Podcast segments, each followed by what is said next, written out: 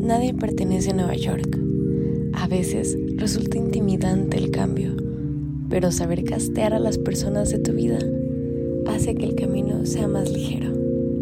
Quédate a escuchar lo que charlaron Francisco y Lalo.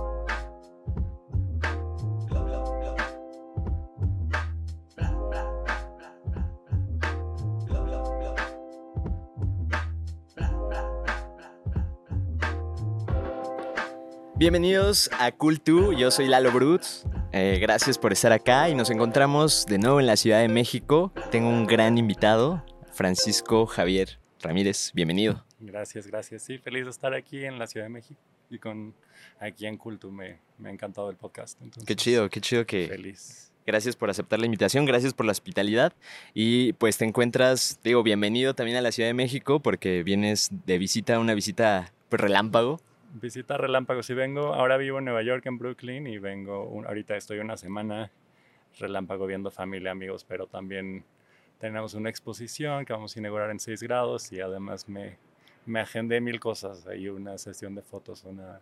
Estoy imprimiendo también obra y como que todo no paro, pero... Está bien. y está bien, está muy genial y es lo que justo en este espacio, en este podcast, eh, la banda que invito siempre es muy proactiva y siempre está en lo suyo. tengo muchas eh, dudas genuinas. nos conocemos, bueno, nos conocemos del año pasado, justo también en 6 grados de separación. En, la, en su primera edición. En la primera edición de 6 grados sí que hicimos el año pasado. ahorita es la segunda eh, exposición que organizamos y, sigue. Qué padre. ¿Cómo, cómo fue eh, ¿Cómo fue la, cómo se te ocurrió la idea? Porque según hasta donde yo sé, eh, tú fuiste el, el, el... que tuvo la idea. Pues justo, o sea, hace, estudié diseño y comunicación visual y, hace rato te decía como fui, fui, ese mismo arco de que yo quería estudiar cine en la prepa, y hice muchas cosas, pero después terminé estudiando diseño porque era como... Te acercaba. Me acercaba un poco y también, o sea, tenía otros intereses como siempre me han gustado las revistas y demás. Y hasta seis, seis años eh, como que empecé a darme cuenta que realmente lo que siempre me había gustado más y ya había empezado a, tomar fotos de todo, o sea, desde la secundaria hago fotos, pero en la universidad hice algunas exposiciones y demás, pero no fue hasta hace seis años que decidí como sí quiero ser artista y más bien voy a dirigirme hacia esto. Y, fue ahí que de hecho conocí a Majo, que, que es la otra parte de seis grados, como que co-dirigimos. Y, estuvimos estudiando fotografía contemporánea. Y el año pasado yo venía como de un año de estar en, o sea, que había estado como aplicando muchas exposiciones y querer estar en, pues, o sea, hay, hay, sí expuse en ciertos lugares, pero es como aplicas, aplicas, aplicas, escribes, escribes, produces demás y y al final pues todos te rechazan, ¿no? No todos, pero sí es como mucho rechazo. Más, hay, más no que sí. Hay más no que sí, sí, claro, o sea, como por 20 y siempre, o sea, justo lo hablaba con un amigo que se llama Tavo, que es director de cine, como que estás, también el año pasado me dijo como, estaba a punto de renunciar todo, decir como ya hasta aquí no voy a hacer más, o sea, ya me cansé de, hacer. Del arte. Del arte. y, como, del arte. y si no pasa nada, y justo el año pasado terminó este yendo a Cannes. O sea, como, que, como, que, dijo, que ya no puedo renunciar. Y, y, lo mismo, o sea, como que dijo, que no necesito como que alguien más me acepte, o sea, como tal vez lo que yo hago no es exactamente lo que cada una de estas oportunidades buscaba, pero yo no necesito tampoco como que me valide alguien más. O sea, como que, y quería yo también extender esa invitación como a otra gente. Entonces, mi idea fue como, ok, yo yo soy artista y conozco otros artistas y todos al final queremos como mostrar nuestro trabajo y que lo vea la gente y seguir produciendo y tener como esta razón como de exponer y que lo vea la gente. Entonces, y era como una conversación que había tenido con Majo, como, ay, quiero, o sea, como queremos mostrar trabajo y demás, y también con Gal, que tú conoces, entonces como de manera separada estaba hablando con ellas como de, hay que organizar una expo, hay que hacer algo, y, y de pronto pues dije, ¿por qué no nos juntamos todos? Y, cada quien invita a más gente y hacemos como un, una colectiva grande. Y justo estaba pasando, eh, el Festival Foto México del Centro de la Imagen, que yo ya había participado en 2017, tuve una exposición individual que fue parte del festival y pues dije, es un buen momento de ponernos como, vamos a hacerlo para esto, tener una fecha, un límite y, nos juntamos, les dije y nos empezamos a organizar y todo salió como en unos tres meses, o sea, así fue una locura como juntar todos, o sea, hacer la organización, buscar el espacio y pues eso mismo, o sea, decir yo quiero hacer algo y no necesito esperarme a que alguien venga y me, diga como, ah, sí, me invite o me dé como algo, entonces nosotros lo podemos generar. Y, y, también es como algo que ya había hecho en el pasado, porque justo saliendo de la universidad, eh, pues yo quería estar como en, el mundo de las revistas y quería, o sea, siempre me gustó la editorial, quería publicar, todavía hago fanzines, publicaciones y demás. Sí. Y en ese momento también me junté con mis amigos y les dije, vamos a hacer una revista. Hicimos una revista que se llama Revista Praxis, que duró un año, pero fue como una gran oportunidad. ¿Duró un año? Duró un año, sí. O sea, fue un proyecto que empecé con mis amigos y, y con mi pareja de ese entonces, que también parte de como porque terminaba fue que nuestra relación ya no, ya no funcionaba tan bien, entonces como ya. Eh, codirigir con alguien que... Sí, que ya no conectas, pues ya no puede dar seguimiento a este producto, ¿no? Y se acabó, pero de ahí pues salieron o sea, fue, fue una gran experiencia y también como mucha gente de la que conocimos y que entrevistamos y que fotografiamos y demás. Eh, fue increíble. Qué chido. Y, creo que era un poco el tema que hablaba con Majo, porque de repente cuando yo conocí eh, su labor, la tuya, la de Majo, la de Gal, este, me di cuenta como de, nada más estos carnales parece que saben, según yo, lo que hacen, ¿no? y, digo, yo todavía los sigo asumiendo porque los admiro mucho. Eh, y ya conforme está pasando el tiempo, ya me, me doy cuenta justo de eso de... Le, le contaba a Lalo en, en el episodio que yo decía, oye, ojalá alguien me invitara a su podcast. Nadie me invitó. Voy a hacer uno. Voy a hacer mi podcast, claro. Sí, y, y, justo creo que va hacia allá. Y bueno, antes de profundizar, porque me gustaría profundizar justo en, tu, en tu obra y en... Y más allá de la obra, como lo que te provoca hacer las obras. Pero eh, quisiera hablar un poco de tu back. O sea, ¿por qué vives en Nueva York? Eh, o bueno, sé que estudiaste diseño y comunicación visual. Tenemos una historia similar porque yo también estudié diseño y comunicación visual y, mi acercamiento fue porque quiero hacer cine y de hecho también participé en, seis grados con un corto, ¿no? Y agradezco mucho ese chance. Eh, pero ¿por qué? O sea, bueno, tú eres originario aquí de la Ciudad de México. Soy originario de la Ciudad de México. Mi papá se fue a vivir a Estados Unidos cuando eh, mi mamá estaba embarazada.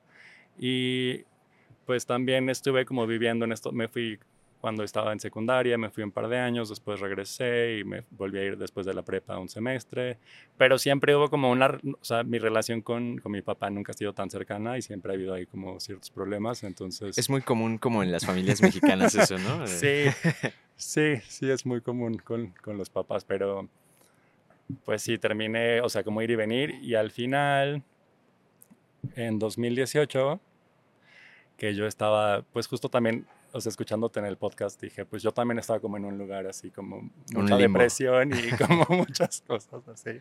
Y, y, sí, que sentía como que el trabajo no, no, estaba padre, como que mis experiencias acá no, no me iba bien y además acababa de cortar y como se me había juntado así muchísimas cosas y decidí, eh, pues me voy a ir, o sea, me voy a ir y en, en, cuestión de un par de semanas así. Pero bueno, coincidió que mi tía iba a hacer su cumpleaños y me dijo como que quería ir de viaje y que me iba a invitar el, el, avión y que me quedaba con ellos. Y entonces dije... ¿Y, tu tía en dónde vive? Vive aquí en CDMX también. O sea, ah, o sea, pues, los dos se fueron. Sí, los dos, o sea, dije, voy a aprovechar que nos vamos a ir de su cumpleaños, pero yo ya me voy a quedar. O sea, como que dije, vaya a la chamba y todo y ya. Oye, ¿y cómo, es, cómo está el tema de la visa? O sea, ¿o cómo, cómo lograste? Pues como mi papá es, este, es ciudadano, bueno, se fue a estudiar cuando él se fue, se fue a hacer a estudiar y después se convirtió ciudadano en el año 2000. Entonces yo todavía era menor de edad y entonces como que me, me tocó por, ah. por, por parte de él. Pero igual hubo como muchos, o sea, no fue fácil porque también no es como que mi papá haya hecho los trámites así cuando recién... Tenían que... Eh, sí, cuando fue. Entonces se tardó Y, al final cuando me fui también era algo como que quedaba ahí pendiente de, ok, tengo que, porque tenía la residencia, pero no había estado viviendo en, Estados Unidos. Entonces, en teoría no puedes vivir fuera de Estados Unidos, te la quitan de más. Entonces dije, bueno, me voy a ir y lo tengo que arreglar. Me fui y lo arreglé y pues ahora ya tengo como la doble ciudadanía. Órale. Pero pues sí, también creo que hace las cosas un poco más fáciles. Claro, es lo que te iba a decir, o sea, este tipo de de, no sé si oportunidades, de impulsos, que a lo mejor e, es lo que hablaba con Majo, ¿no? De, que hay, hay, banda que a lo mejor dicen, ay, güey, me siento muy deprimido. Me voy a ir a Europa un rato a inspirarme, ¿no? Y a ver qué onda. Y a ver qué onda. Y en ese caso siento que es un caso diferente. Sí. Pero sí un impulso que te ayudó un escalón un poco más. Pues sí, o sea, al final tenía como cierto o colchón, o sea, dónde caer, pero también venía de no hablar con mi papá ocho años, o sea, la, vez que me fui después de la prepa, mm, eh, pues como que él terminó corriéndome de su casa y ya no habíamos hablado, o sea, yo dije, no, no le pienso hablar nunca más en la vida. Y después, o sea, también como que fue un enojo que yo guardé como durante ocho años y dije, sabes que es momento de confrontar todas estas cosas, que tenía yo 27, que también dicen que es como el, el retorno de Saturno, que es cuando regresas al mismo punto en a el la casa, ¿no? Sí, a la casa, pero sí regresas como al punto donde iniciaste cuando naciste. O sea, el planeta Saturno está en el mismo lugar. Entonces es como confrontar tu vida. ¿Eso pasa a los 27? Entre los 27 y los 30, sí, es como el mismo punto en el que Saturno estaba cuando naciste. Ok. Entonces es literal como reiniciar tu vida un ciclo, o sea, no es que signifique nada. Ni no, no, no, pero, o sea, pero e, es justo una narrativa que dices, o sea, no porque eso suceda astralmente lo tengo que hacer, pero es parte de la narrativa. Pero coincide y justo, me, o sea, mucha gente me, me dijeron como, pues sí, es tu retorno de Saturno y todas, muchas personas o cambian de trabajo, se cambian de ciudad o como que coincide, ¿no? O sea, simplemente... O sea, puede ser que vas a cumplir 30 y dices como que he hecho toda la vida, ¿no? Pero... o, que, o tal vez una cuestión biológica, ¿no? Que dices, ah, También, sí, como que ya, ya estás en el, en el siguiente nivel. Pero sí, entonces pues así me fui y me fui, o sea, como sin saber qué iba a pasar. Y te digo, como que en dos semanas dije como ya no puedo estar aquí. No manches. Y, y, pues... Y sucedió. Y sucedió, sí. Wow, ¿qué, ¿Qué es lo más difícil? Bueno, justo coincido también un buen contigo, eh, porque es lo que hablaba en, el piloto de, del podcast, que de repente se atraviesan muchos duelos al mismo tiempo. Y así de, pierdo mi chamba, pierdo mi relación, pierdo todo. Y de repente te quedas sin nada, aparentemente. Aparentemente. Eh, y te sientes solo. Sí. Y cómo, cómo fue, no digo, no me imagino cómo es ir de tu, irte de tu ciudad, eh, diferente idioma, diferente moneda, diferente comida. O sea, también fue una pérdida de tu identidad. Sí. Pues de, de, ser chilango toda tu vida. Sí, claro. Pues sí, completamente. O sea, justo en este viaje del héroe, pues. O sea, porque además me fui y mi papá, o sea, cuando me había ido con él vivía en Los Ángeles y ahora, ahora vive en Idaho, en Boise, que es una ciudad de o sea, como con la zona conurbada son 250 mil personas, que sí, no se compara con 20 millones de la Ciudad de México, es una vida completamente diferente. Entonces, pues sí fue, como dices tú, igual y ya hablaba inglés, igual y como muchas de esas cosas, pero sí me encontré en una situación que era... Sí, diferente. Diferente este, y, y de cierta manera creo que sí me ayudó mucho como poderme quitar todo, o sea, como todas esas cargas, todo lo negativo y como decir, ¿sabes qué? Puedo volver a empezar de la nada. Y, y decidir quién soy, ¿no? O sea, literal fue como un nuevo inicio. Y de ahí que también, o sea, estuve 11 meses en, en Idaho, eh, que no con mi papá, o sea, mi papá estuve un par de meses con él y, terminamos peleándonos otra vez, pero este, dije, ok, me voy a ir a Nueva York y, y, ahorré y trabajé, este, hice como de todo y, y me fui. Y fue lo mismo, volver a iniciar, pero es eso como pensar, de, de, como estaba yo en, Ciudad de México, que decía como, nada nunca va a cambiar, todo es horrible, no, no quiero mi vida ya. Sáquenme de la TAM. Sí, sáquenme de la TAM. A, estar como allá y decir como, ok, ya no tengo nada de, lo, de las comodidades que pensaba que tenía. Y, y, más bien ahora no tengo nada, pero tengo la esperanza de, de, que puedo hacer algo. Y es que justo eh, dicen que las posesiones o los eh, títulos nos atrapan. O sea, en lugar de pensar, o lo, que la mayoría de personas diríamos, de que tengo, lo, tengo todo, realmente cuando te liberas es cuando dices, ah, mira, estoy libre, ¿no? Y entonces tienes la oportunidad de escribir una nueva historia y de contarte nuevas cosas y contarle a la gente otras cosas de ti mismo, ¿no? claro. Y, ok, entonces ¿Por qué Nueva York? Creo saber por qué, este, pero me gustaría que nos contaras. Pues bueno, dos razones. O sea, como que quería estar en una ciudad donde hubiera arte y cine y pues realmente en Estados Unidos hay o Los Ángeles o Nueva York, pero además Nueva York siento yo que se parece más como a como o sea, no está, o sea, LA es como más relajado, como más así, no sé, pero a la vez es más glamoroso, como Hollywood y demás, y Nueva York tiene más como esta suciedad de las, o sea, igual que la Ciudad de México, como que son ciudades hermanas. Y, este aparte son como también como, eh, o sea, cuando hablan de Nueva York o cuando hablo contigo es como que me recuerda, no sé, el Art Nouveau y como esta cuestión como, o sí, como muchos también, sí, grandes cambios, o sea, el arte americano empezó en Nueva York, o sea, como todos los pintores y el, eh, empezaron en, la escuela de Nueva York. Y fue eso, y también pues no me gusta manejar, entonces mejor, este, mejor Nueva York. Pero sí. ¿Y cómo es la vida, cómo es la vida diaria en Nueva York? o sea, siento que sí, todo el mundo está muy ocupado. O sea, es algo que, que sí es diferente que en CMX, como que aquí siento que sales del trabajo y le puedes hablar a alguien así, como, ah, vamos a vernos unas, unas chelas o algo, y como que se ven, ajá. Pero en Nueva York sí es así, sea, en general creo que en Estados Unidos, pero en Nueva York todavía más. O sea, como que tienes que agendar como, ¿cuándo vas a ver a tu amigo? Así, ay, no, es que no puedo hasta dentro de un mes. y luego así y demás. O sea, sí va, es como la ciudad aquí, pero como en, en esteroides. En drogas. En drogas, exacto, sí. Ok, qué locura. Ok, entonces, bueno, te vas a Nueva York. ¿Cómo, cómo fue llegar a encontrar, no sé, un renta, este, pues chamba? ¿Cómo fue? Pues sí, mucha gente se va y sí conocen como alguien, o sea, como que ahora he hablado con mucha gente y también muchos de los que trabajan conmigo son como inmigrantes, pero muchos son europeos y o como australianos y así. Okay. Pero van y sí conocen a alguien y yo literal no conocía a nadie, o sea, como que me fui y dije, voy a llegar y, y a ver cómo le hago, me renté un Airbnb un mes y dije, tengo un mes para encontrar dónde vivir y encontrar chamba. Y de todas maneras, pues los mismos seis grados eh, tenía un amigo que como que recién había conocido antes de irme de acá y me dijo como, ah, pues conozco a alguien que trabaja en una tienda y están buscando como quien trabaje, una tienda de, ropa. Entonces yo dije como, ah, pues sí, o sea, empecé ahí, me rifo y, y, ya busqué como en Facebook eh, como roomies y demás y, ya encontré como mi primer depa.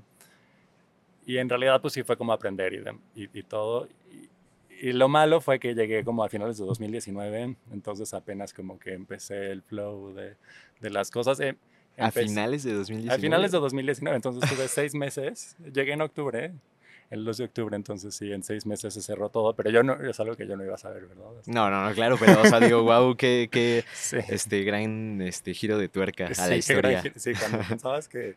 ya lo logré, ¿no? Por fin yo estoy aquí, sí. Wow, qué, qué chido. Y bueno, no, digo, es que al final todas estas experiencias suman, ¿no? Sí. Y, y bueno, entonces creo que llegas, bueno, más bien llegas a, Nueva York. Eh, ¿Te sentiste nostálgico, raro? ¿Cómo, ¿Cómo fue? Pues me sentía nostálgico, pero era... O sea, como que yo todavía sentía que tenía algo que probarme a mí mismo. O sea, gran parte de haberme ido fue como, o sea, quiero probarme a mí mismo, que yo puedo como tener un lugar donde vivir yo solo y como mantenerme a mí mismo, pero también como tener mis propias oportunidades y hacer lo que quiero hacer y como todo esto. Entonces, como que todavía no sentía yo que lo hubiera logrado al 100. Entonces, pero lo que sí, una cosa que definitivamente llegué y sentí como, o sea, el primer día salí y así tenía muchísima ansiedad. La verdad es que los primeros días ni siquiera quería salir como de mi cuarto. Y luego, o sea, sí salí y dije, güey, es que se van a dar cuenta que que no pertenezco aquí, ¿no? O sea, como que soy un impostor y, o sea, no tengo nada que hacer en Nueva York. Y le dije a un amigo y me dijo como, güey, nadie pertenece a Nueva York, o sea, todo el mundo son como... Ajenos. Sí, ajenos, o sea, no, te sientas mal. Y, y, pues sí, fue como, o sea, dije, pues sí, es verdad. Y al final, pues fui conociendo gente poco a poco y como vas haciendo comunidad. y justo antes de la pandemia, en marzo me mudé como a, otro depa, o sea, el primer depa que estuve, estuve como seis meses y luego me mudé como con... Y, llegué como a un súper buen lugar, como todavía son mis amigos y eh, los roomies que tuve en ese entonces. Y sí, fue como increíble como ir generando esto. Y sí, pues siempre extrañé, extrañé el lugar y justo la, la pandemia también fue un punto en el que, o sea, había estado empezando como a, hacer extra, actuar en como... En, producciones. En producciones y demás y se cerró. O sea, como que yo dije, sí, ah, ok, ya estoy empezando a hacer como otra cosa que quiero hacer. Y se cerró, pero también dije, o sea, me regreso a México y, y ¿qué hago? ¿no? Ajá. o sea, como qué va a pasar. Entonces, como que decidí quedarme ahí. Y también me gustó mucho, o sea, la pandemia fue horrible y creo que ese primer mes como que no sabía qué iba a pasar, pero después fue como un momento en el que pude descansar y, como ver todas las cosas y decir, ok, voy, ¿en qué me voy a enfocar? Entonces también empecé como a tomar clases en el ICP, en el International Center of Photography, wow. en línea, y empecé a desarrollar como este proyecto que ahora es un libro, Ojos que no ven, y ahí fue como empezó, empecé a, justo en, en 2019, mi amigo Abraham, Abraham Mascorro, con el que había trabajado aquí este, me escribió y me dijo como, güey, hay que hacer este, publicaciones. O sea, él quería empezar a hacer scenes y había ido él a Nueva York y había hablado como con PJ que organiza el Brooklyn Art Book Fair y como que había conocido muchas, muchas personas y, y me dijo, hay que armar nuestras publicaciones. Y creo que también fue como un empujoncito que yo necesitaba, como de decir, ok, sí, y, y, hicimos tres, tres scenes esa vez, o sea, uno mío, y dos de otros dos artistas que yo invité. Y fue como decir, o sea, estas cosas que me hacen sentir bien, o sea, me, me, encanta hacer las publicaciones, me gusta trabajar con otros artistas, quiero también yo producir más de mi obra, como sentarme a producir, y fue algo que me permitió como tener el tiempo libre y, que, y también sentir que los demás no están haciendo tantas cosas, o como no tengo que estar viendo como amigos, familia y demás. Claro, y, y es que justo ahorita que comentas de, de las publicaciones, ahora que estoy en el Chopo, este, estoy muy de cerca con los creadores, este, no sé, desde los 70s, 80s, o sea, ya son, es banda adulta y que todavía trae como esas ganas de crear. Y en la exposición, hay, en, en, la conclusión de la exposición hay una pregunta que dice, ¿por qué seguir ocupando este formato obsoleto en esta actualidad? Digo, yo también como diseñador y justo en mis historias, y, así la producción lo puede saber, que decía, también de repente me llegó un bajón de, ¿por qué estoy haciendo el podcast? Neta, el mundo necesita otro podcast, este, ¿ya sabes? Sí, ya hay muchos. sí, y, y, ¿por qué estoy haciendo esto? ¿Por qué, por qué también esta cuestión de, ¿realmente soy un artista o solo es...? Sí. Y entonces, entonces dije, necesito hacer un fanzine. O sea, y, con todo esto que, voy recolectando, y es lo que hablaba con Majo y, le decía, es muy diferente, y también con, con Vania Casosala, muy diferente a, curar, ¿no? Muy diferente a, acumular y, muy diferente este, eh, coleccionar. Y entonces creo que, que, el hacer artístico, y yo lo veo contigo, lo veo con Majo, lo veo conmigo mismo, de que a veces parecemos como chachareros, ¿no? Así como, ah, mira esto. Sí, vamos juntando. Sí. Vamos juntando. Pero creo que sí, para mí también como me interesa algo y lo haces y ya sabes realmente si te gusta o no, como te, te, quitas la espinita y, y, al final muchas veces encuentras cosas que te encantan o hay como ciertos aspectos, porque creo que igual de las, de las publicaciones o sea, las, o del cine que me gustaba, o sea, la narrativa y el guion y son cosas que me gustan y es algo que también está dentro del, del fanzine sí, claro. y los fotolibros. Y... Sí, justo porque, o sea, al final toda la vida es una narrativa, ¿no? Al final toda, y, eh, lo platicaba que, que, cuando este Iñárritu hizo Bardo, le preguntaban así, ¿cómo fue el cast, no? Pues el cast fue lo más importante porque el güey ves que hizo como como un recuento de su vida, ¿no? Recreó su vida y entonces todas las personas más importantes del cast tenían que ser muy similares a su esposa, a él, a sus hijos. Y, me, y entonces el güey dice, es tan importante el cast en la producción como en la vida real. Si no casteas bien a tu pareja, si no casteas bien a tus compas, y es y, ahorita me he dado cuenta justo con la producción de, de Cultu, ¿no? Y de Casa Bruts, que, o sea, te decía, Casa Bruts nació con este plan de que pues tú sabes cómo es el mundo allá, allá afuera, ¿no? En, las, en las agencias, en, cualquier trabajo y de repente que hay acoso, que hay robos, que hay infinidad de cosas muy negativas, pero también muy positivas. Pero si digo, si yo lo puedo, si yo a mis, a mis compas, a mi familia, eh, puedo, puedo ayudar y me pueden ayudar a mí construir a construir juntos y que no sea una cuestión totalmente autoral, sino de, de colectividad este, podemos crear algo juntos. Entonces dije, ah, sí, cierto, necesito castear bien a la gente, ¿no? Que quiero cerca. Sí, y pues somos la gente que nos rodea al final. Sí, exactamente, ¿no? Y creo que es una suma de voluntades, por ejemplo, o sea, ahorita que estaba viendo tus publicaciones, digo, no manches, qué, qué genial. Y, y, al final, creo que la, la corta carrera que, que, llevo también como, como director o como creador, como artista, me han ayudado mucho a decir, no está mal equivocarse, ¿no? No está mal preguntar. Sí, claro, sí. E, eso es muy importante que creo que también yo me he dado cuenta, como darme la oportunidad a mí mismo de cometer errores. Y, es lo mismo que decíamos, como de intentar todas las cosas. Sí, ok, sí. intentar todas las cosas que nos interesan al final, o sea, si sale. Y es algo que también ahora estoy como en ese mindset de, o sea, voy a hacer y ahorita te digo como antes de hacer 6 grados estaba yo en el mood de, de aplicar, aplicar, aplicar y que me acepten y, y demás y a estar en, en, exposiciones y ahora estoy como, voy a producir, quiero producir, producir, producir, llegar al punto en el que me encanta el trabajo que estoy haciendo, pero a la vez como si hago cualquier cosa no, no necesita tener un fin, ¿sabes? O sea, como no tengo que producir nada más para estar en una exposición, sino como también es tuyo. Es mío, sí, entonces, y, y si sale algo padre, qué chido, y si no, pues ahí se queda, lo aprendí y, tal vez algún día regreso lo veo y me, me gusta. Claro, y es que está muy genial porque estaba, ¿conoces el libro de Roba como un artista? Sí. De Austin Kleon. Tiene otro librito amarillo que se llama Vende tu obra. Ok, y entonces, no lo conozco. Hay una parte muy muy genial eh, que es lo mismo que hice. O sea, el proceso del artista es muy atropellado, a veces es muy metódico, depende del artista y depende del momento. ¿no? Y entonces dice que, por ejemplo, el creador de Winnie Pooh, no recuerdo el nombre, pero que, e, él o ella, Sí, él. Este, alguien, la persona, escribía Winnie Pooh para su hijo. Ajá. Y es Christopher Robin. Es Christopher Robin, sí, el personaje. El personaje. Ajá, pero él, o sea, lo escribía y se lo leía en las noches. Entonces, cuando su editor lo leyó, dijo, esto es oro. Sí, sí.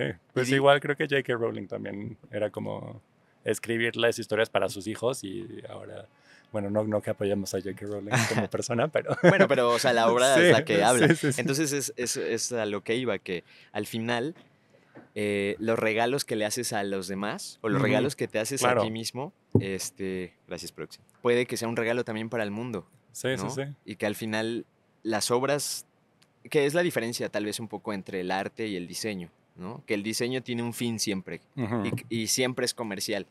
Sí, siempre es comercial. Este, para lo que sea, hay que convencer a alguien. Sí, estás vendiendo algo. Bueno, ahí, ahí. Sí, digo, no que en el arte tal vez no estés vendiendo nada, pero Ajá, pero creo que, o sea, no sé cómo tú lo hagas, pero yo cuando produzco eh, lo que sea, no pienso en, el, en nadie, no, pienso en mí. Claro, sí, no, yo también. O sea, y más como toda la obra que hago es como súper introspectiva y de, de mí, para mí. Pero lo que te decía, también está esa otra parte que tiene que ver con 6 grados y tiene que ver con las publicaciones, que también me encanta colaborar con otras personas, con otros artistas y ver su obra y ayudarles, porque tal vez yo tengo como ciertos conocimientos, o sea, como sé de publicación, eh, que aprendí del diseño, que también he hecho muchos libros y catálogos y demás. Y con poder compartir eso y, crecer ambos, o sea, como tenemos al final algo que nos hace feliz a los dos, como yo quiero tener, tener como un fanzine o un libro, es algo que a los dos es algo tangible que vamos a ver y nos va a hacer felices y que además podemos compartir con los demás. Sí.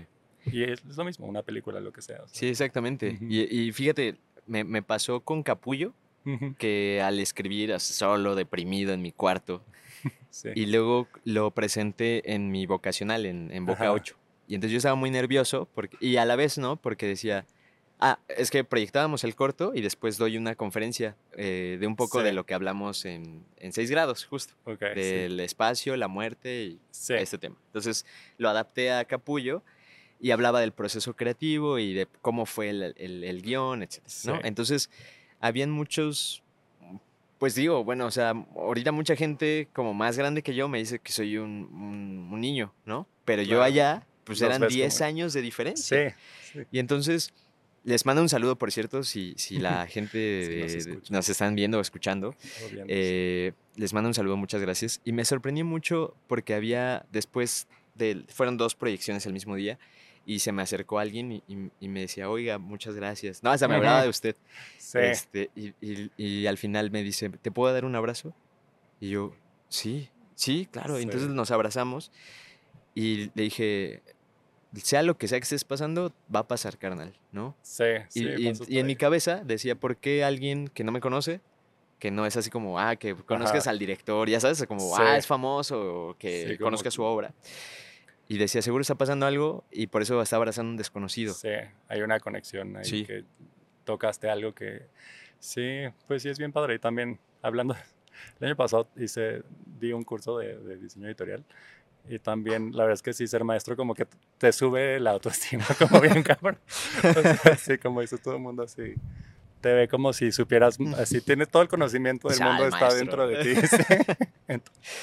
pero sí, qué padre. Sí, e, e, sí, fue una gran experiencia y eso te da un poco el ego también, ¿no?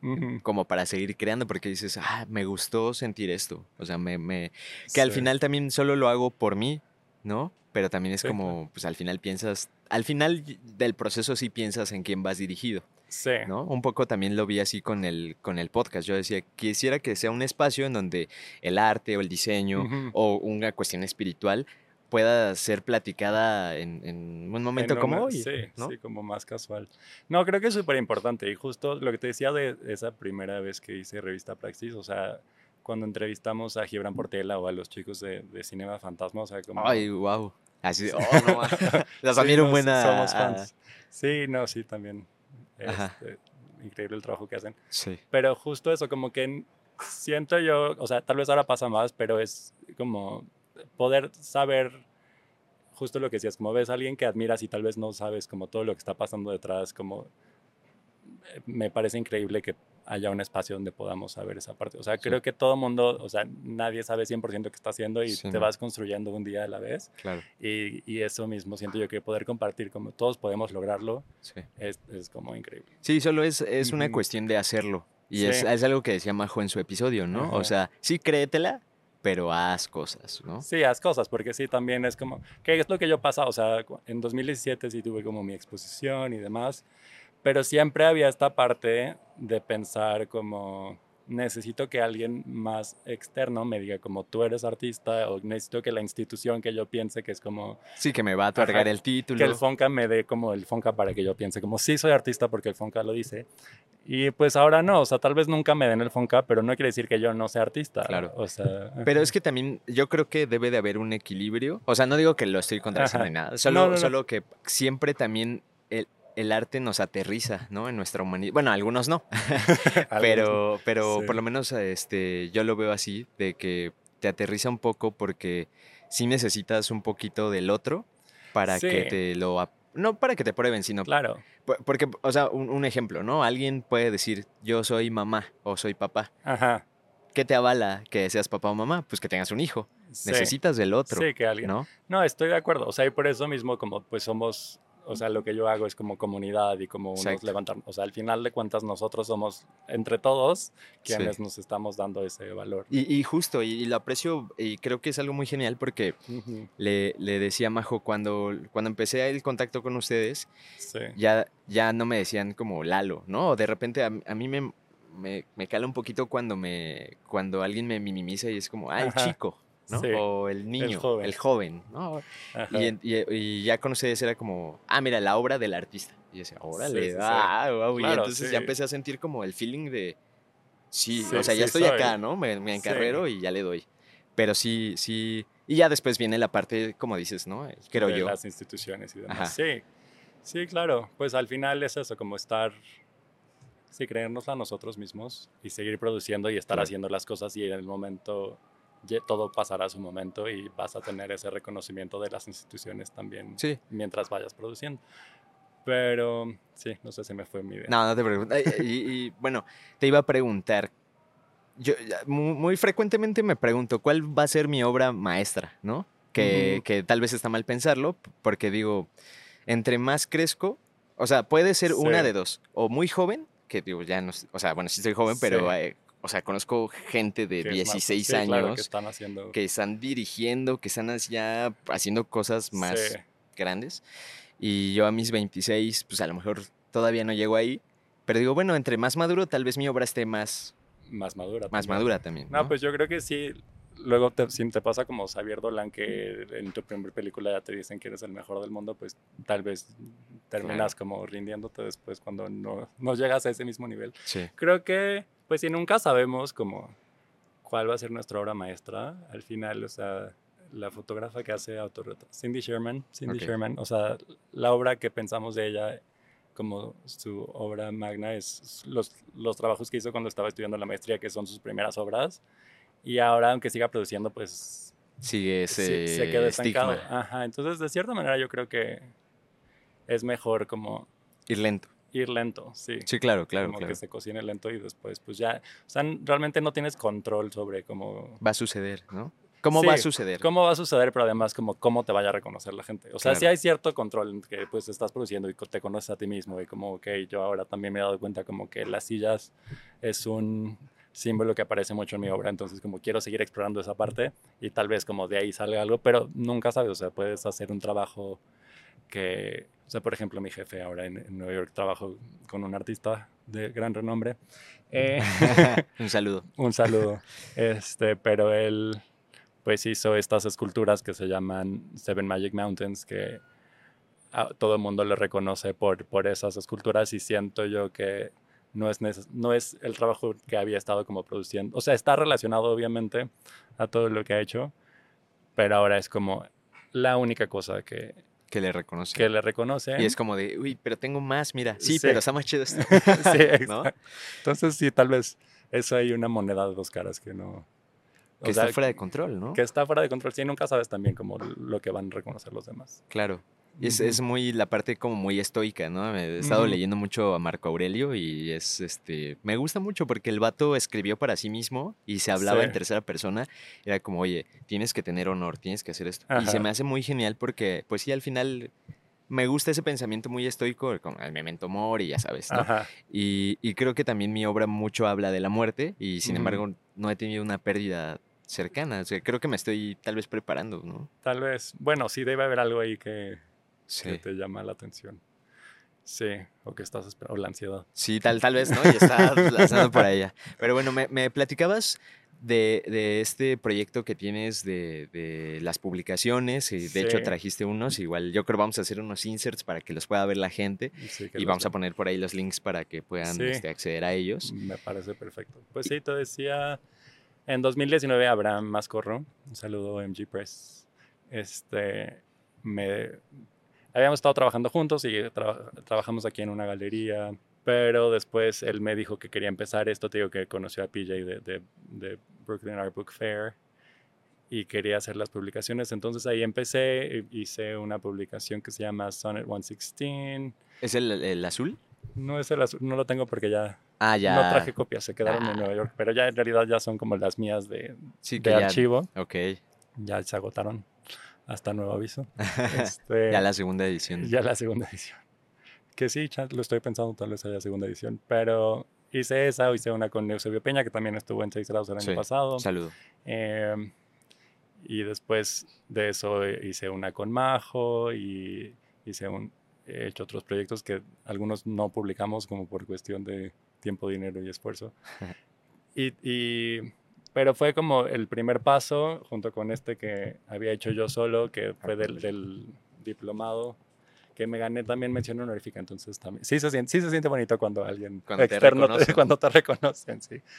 Pues eso, y después, ahora yo quiero también hacer mi propia editorial, que estoy ahorita trabajando con un fotógrafo eh, con sus fotos del 2009, que fue una época, me parece, muy importante en la Ciudad de México, que en, la moda y en, y en la música independiente era como un boom que ha, llegado. Si era el underground y se volvió mainstream. Y ahora ya es el mainstream, ¿no? lo que es ahora. ¿Qué es lo que decías de Natalia? De... Sí, Natalia La Furcada de Torreblanca y los diseñadores, o sea, Marvin y Quetzal.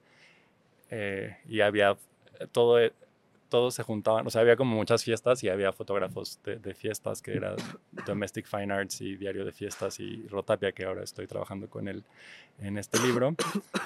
Eh, entonces fue como una generación importante, el que le he titulado al libro eh, Please Don't Tell Me What Happens Next, o sea, no me digas qué, qué va a pasar después, porque también era como...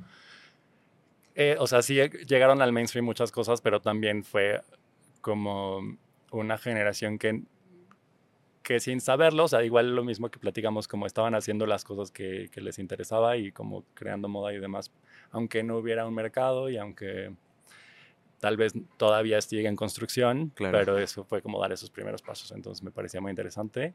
Y la otra fue este otro libro que se llama Ojos que no ven, que fue el proyecto que empecé a trabajar en la pandemia. sí, que no se ve tampoco porque la portada es negro y negro. Pero, pero sí, ese libro lo empecé en la pandemia y hablando de estas mismas redes que vamos creando en el diplomado que tomé para titularme de fotografía contemporánea, que conocí a Majo, que ahora hacemos eh, seis grados, Cristina Bejar, que también está en seis grados ayudándonos con curaduría, y, y a Rodrigo, eh, no Rodrigo, perdón, Ricardo G. Caballero, este, estuvimos todos en el diplomado y él también ha estado haciendo su editorial de Third Graphic y hace fotolibros, la verdad es que son increíbles también. Ahorita estuvo en el seminario del Centro de la Imagen y hizo un fotolibro y está, está muy, muy chulo. Y pues así vamos creando, le hablé y le, o sea, pues le dije como me encanta lo que haces, tengo este proyecto que también ya que se arma, sí, exacto. Y entonces, pues los dos ahí colaboramos y sacamos este libro en marzo y ahora, pues, a moverlo. Y, eh, toca esa parte también de... Pero sí, revisen el trabajo de Ricardo. Sí, sí, ahí vamos a poner todos los links porque eh, creo que vale mucho la pena este tipo de material. Ok, eh, igual me, me, gusta muy preguntar, siempre trato de perseguir como lo curioso. Lo curioso. ¿Qué es lo más raro que te ha pasado en Nueva York? o lo más bizarro que has visto? Lo más bizarro que he visto. Pues no sé si es lo más raro, pero, o sea, definitivamente encontrarme a celebridades es como ¿Sí? sí, o sea, como que de, todo, así he visto casi a todo el cast de, Succession, pero así como por separado, así de que me subí al metro y estaba Kieran Culkin enfrente y así Kieran Culkin. Wow. no, y así al que hace pues a todos, pero sí como que de repente vas así caminando y... y Tienes que ir como despierto así para ver a quién me encuentro ahora. Sí, el otro día pasó así Paul Dano con, así con la carriola y yo, ¿qué es aquí? Sí. wow. Pero no sé, no sé si sea tan raro, pero de repente... ¿Qué más? Pues sí, eso, me encanta. O sea, eso sí. ok, Desde la primera, o sea, sí, la primera vez que vi pues la primera celebridad que vi en realidad es una modelo que no, no, creo que nadie tope, pero se llama Raquel Zimmerman pero era justo como la modelo favorita de uno de mis amigos y yo así de... Mira con O sea, iba, iba, solo, pero yo así, o sea, fui el peor porque sí, así intenté como tomarle una foto sin que me viera. Y ella, oye. sí, yo así, ah". pero sí, eso. Y ya, más, ya, yo me acostumbré a las celebridades. Ok, qué, qué, raro, igual luego me hacen burla la banda porque también eh, me encuentro gente, este... Sí. Así, o sea, digo, por ejemplo, la otra vez fui a un café con una amiga ahí en, al lado del Momedi, creo, y estábamos enfrente del, así en un ventanal y en eso veo así una mujer pasando por la calle y un, no, esa es Jimena Sariñana. y así, ah, Jimena. Eh, y, así como, ya sabes, igual me pasan así ah, cosas raras este, como con banda. Sí, pues sí, yo creo que eso me ha pasado, sí, de repente como que entras y están grabando algo, o sea, como de. Sí, fui a una inauguración con una amiga que se llama Carolina y vamos así caminando media cuadra y está cerrada y porque hay un rodaje, ¿no? Porque hay un rodaje y ya fue Así de que están grabando, no, no, no les podemos decir. Y así de intentando adivinar. Sí, ya vi ahí Eleven. sí, ya vi Era, y yo, ese es Carrie allá. Y no puedo decirte, pero, ah, este, pero sí. Wow, qué locura. Ajá, exacto. Era, era cuando estaban grabando en Just Like That, pero era la primera, creo. Ok. Oye, ¿y en qué series? Creo que has hecho, bueno, extra en televisión, ¿no? Sí. Eh, ¿En, qué, ¿En cuáles? Pues estuve en varias, pero pues sí, las, o sea, en Nueva York estuve la primera creo que fue Blue Bloods y luego New Amsterdam. Hice The Politician, que ahí sí me, sí me veo más, sí me pueden ver. Sí, sí se ve mi sí ponen atención. cuadro. sí, este, The Politician en Netflix. Este, hay otra de Uncoupled de Netflix. Luego me di cuenta que nada más me hablaban cuando era así. Este, había, personajes gays, entonces. tenemos el perfil. tenemos el perfil. no, O sí, como series así. Este, pero sí, Blue Bloods. Ah, la ley el orden, Law and Order, ahora la nueva temporada del 22 o lo que sea, pero sí, la, en el primer capítulo.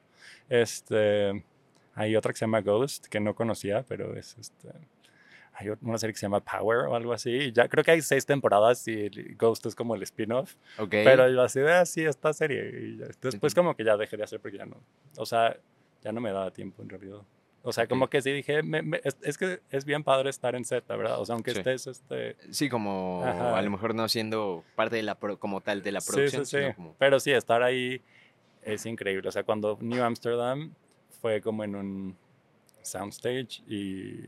Porque los, los demás como que casi todos eran en locación, pero ese era como un soundstage. Y la verdad es que es así entrar entras, abres la puerta y estás en el hospital y del otro lado ya no hay nada. O sea, como que también es, sí es como la magia. Toda la magia de la, del arte y todo eso, Sí, sí, sí. Y, pero sí es bien raro, o sea, como que entras al set y sí sientes como esto es la, la realidad. transición. Ajá. Órale. Sí, como que sí entras y ya, o sea, pasas de estar en, en holding así sentado ocho horas haciendo nada a, grabar lo que sea y ya como que sí estás en, en personaje, aunque no... Wow, y, es que aparte las producciones este, estadounidenses, que bueno, ahorita sigue parado todo.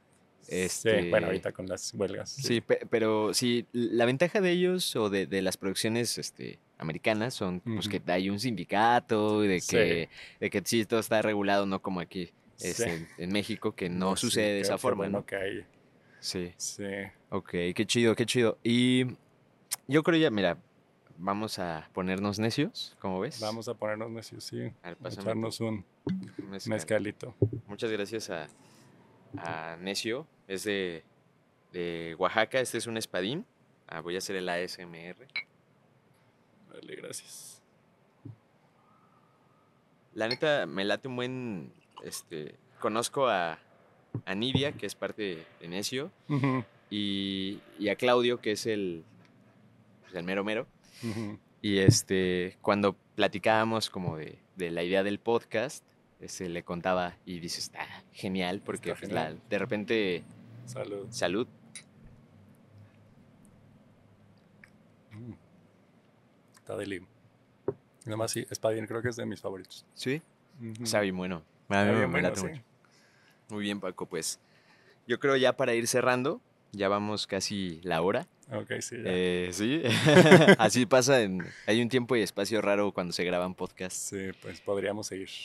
Podríamos seguir y, yo creo a tu a la siguiente visita o ojalá ahí pueda ir yo a visitarte. Sí, allá ya vamos. Te recibo en Brooklyn. Qué chido. Eh, ¿qué, ¿qué, le dirías a la banda que nos está viendo, que sigue estudiando, que a lo mejor es eh, un Paco del pasado estudiando diseño y comunicación visual o un Lalo del pasado también? Eh, ¿Qué les dirías? ¿Qué les diría? Pues, o sea, que hagan las cosas y, o sea, por ejemplo, para mí yo creo que muchas veces me detuve como de, sentía que no tenía el dinero suficiente como para producir lo que yo quería. Y simplemente hacerlo y sí hacer las cosas con lo que tengas a la mano y conectar con la gente que tengas cerca. Y creo que mucha gente, hay gente que conoces que quiere hacer lo mismo y eh, conectar con ellos y, hacerlo. Y, y, ya, sí, eso, eso le diría. Sí, como no tener miedo a al, fracaso, que tal vez algo no salga bien y ir aprendiendo. Claro, y es que es... No, no hay forma de... O sea, la gente que no ha perdido nada, la gente que no se equivoca es porque no ha hecho nada, ¿no? Exactamente. Sí. Entonces, pues ahí está, ¿no? Ahí, está el consejo. Muchas gracias, Paco, de verdad que me, da, me da gusto tenerte por acá. Eh, pues ahí siga. ¿En dónde te encontramos en, en, redes? En redes, en Instagram, eh, soy Francisco is my name. Y pues creo que nada más. Por, por ahora. Por ahí te, Pero sí, también 6 grados está más complicado, pero sí. Sí, bueno, ahí vamos a poner todos los este, links. Ahí van los links, sí. Y seguro fue un éxito esta segunda edición de 6 grados porque estamos en el futuro ahorita. Estamos en el futuro, pero nos fue excelente. Fue, la rompieron, la rompieron. Y bueno, a, mí me encuentran como arroba lalobruts en todas las redes que existen eh, y Casabruts en Instagram. Muchas gracias y te recuerdo que todo va a estar bien. Muchas gracias. Gracias, producción. Gracias. Gracias.